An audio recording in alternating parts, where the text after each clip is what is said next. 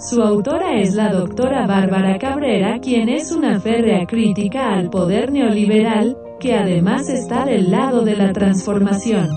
Este espacio se llama Nornilandia, donde su autora provoca e invita a informarnos para llenarnos de acciones. Adelante doctora en acción. La escuchamos. Apuntes para la sucesión y para la oposición. Mientras nosotros seguimos haciendo historia al lado del presidente Andrés Manuel López Obrador, la oposición moralmente derrotada sigue haciendo histeria al lado del señor X. La escena sociopolítica se mueve vertiginosamente rumbo al proceso sucesorio 2024 y es importante observarla, tanto desde este lado de la historia, es decir, de la transformación, como del otro lado, del basurero de la historia, donde se ha querido situar la oposición. Así que de esto les hablaré en esta Nornilandia, la cual divido en dos. Apuntes para la sucesión y en apuntes para la oposición. Comencemos. Apuntes para la sucesión. No, no queremos que Andrés Manuel se vaya. Quisiéramos su reelección por el bien de México. O quizá que el sexenio fuese eterno. No obstante, desde siempre, él ha sido firme y dijo que no. Aludió que durante su sexenio trabajaría de tal manera como si sumaran dos y así es. Por primera vez en la historia contemporánea, tenemos un presidente que trabaja de lunes a domingo, todo el día, por amor al pueblo de México y para alcanzar el estado de bienestar. También ha expresado que una vez concluido su encargo, desaparecerá de la vida pública, lo cual tampoco queremos, ya que estamos ante un líder y luchador social indiscutible, de esos que nacen cada 100 años. Pero así está la situación. Andrés Manuel López Obrador terminará su sexenio el 30 de septiembre de 2024 y el proceso para sucederlo ha dado comienzo formalmente con la celebración de la sesión extraordinaria del Consejo Nacional de Morena para emitir los acuerdos para que de manera imparcial, democrática, unitaria y transparente se logre profundizar y dar continuidad a la cuarta transformación de la vida pública de México. Esto es, comenzar a delinear la candidatura presidencial del movimiento. Conozcamos los principales compromisos a los que se llegó.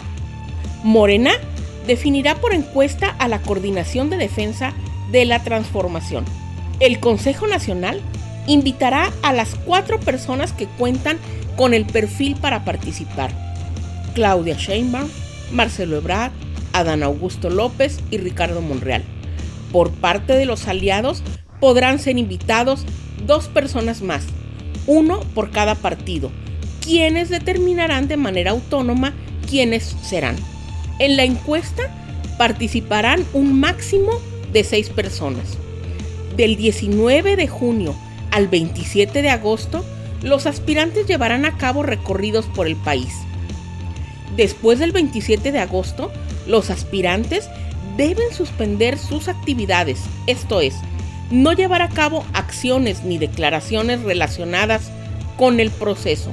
Los aspirantes privilegiarán el contacto con la gente y las asambleas informativas. Deben comportarse de manera austera, sin derroche de gastos publicitarios ni propagandísticos y rechazar toda práctica antidemocrática como el acarreo, coerción, y alianzas con grupos o personas a cambio de prebendas.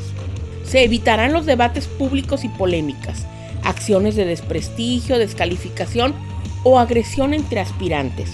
Sus seguidores deben cumplir estrictamente la misma regla. Evitarán los medios reaccionarios, conservadores, adversarios de la cuarta transformación y partidarios del viejo régimen están prohibidos los recursos públicos, empresariales o de actividades presumiblemente ilícitas. El resultado de la encuesta será inapelable. El resultado final de la encuesta será divulgado el 6 de septiembre por los representantes de los máximos órganos de dirección de Morena. La ruta ha sido trazada. Se han definido los términos, etapas, fechas y plazos. En palabras del presidente Andrés Manuel López Obrador. Yo no voy a designar a mi sucesor, va a ser el pueblo. Y no voy a designar tampoco al candidato de mi partido, aunque ahora tengo licencia temporal. Hablamos de la necesidad de mantener la unidad para garantizar la transformación de México. Continuidad con cambio.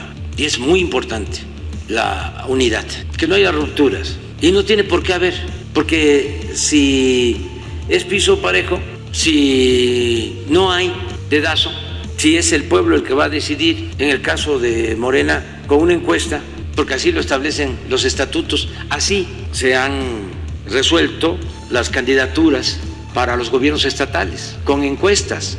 Y bueno, ahí están los resultados. No ha habido rupturas, muy pocas, muy pocas. Y triunfos.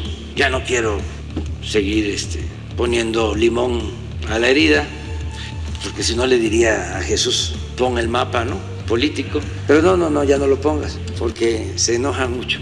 Que los que han manifestado que van a a participar lo hagan.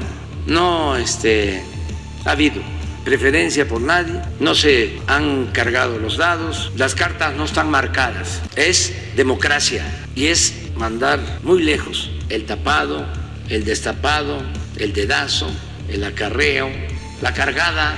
Le tengo plena confianza al pueblo. Y el pueblo de México está en una fase de toma de conciencia y es de los pueblos más politizados en el mundo. Eso es excepcional, es extraordinario. Ahora toca el turno de hablar de la oposición moralmente derrotada. Van algunas notas. Apuntes para la oposición.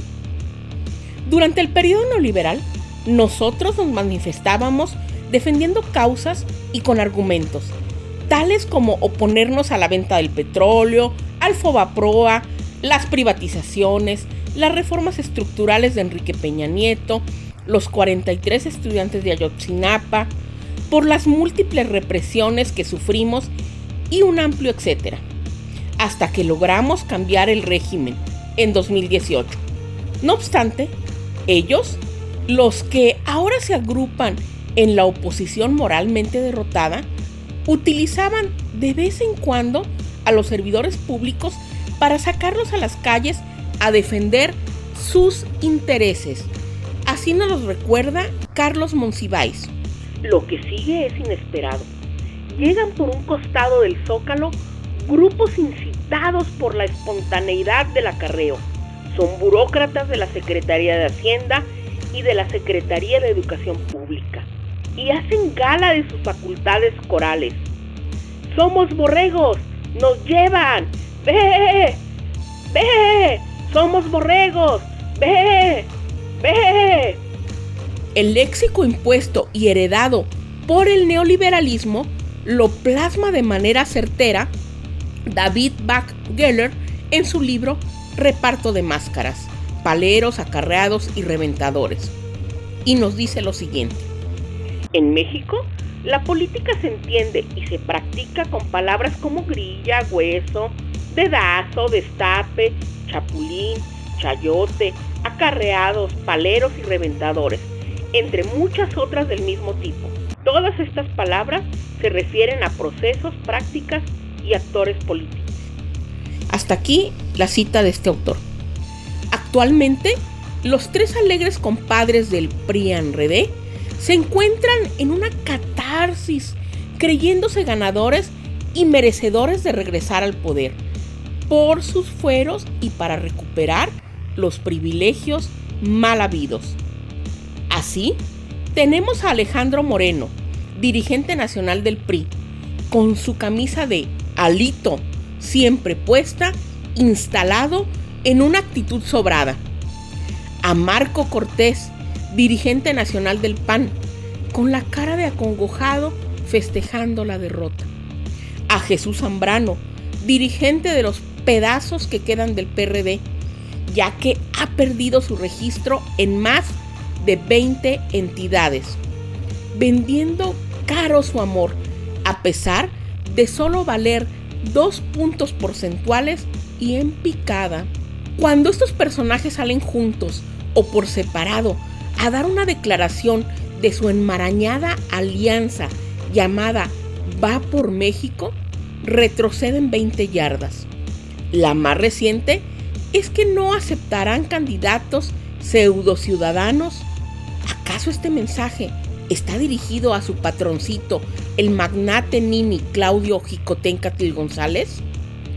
¿Lo dejarán imponer candidaturas?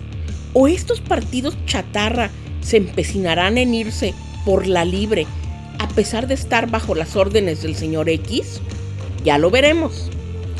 Y ya que hablamos del bloque opositor, recordemos cómo durante la mañanera del 23 de mayo de 2023, el presidente Andrés Manuel López Obrador dio cátedra a la oposición moralmente derrotada acerca de cómo cambiar su forma de pensar y así poder aspirar a recuperar algún día la presidencia de México.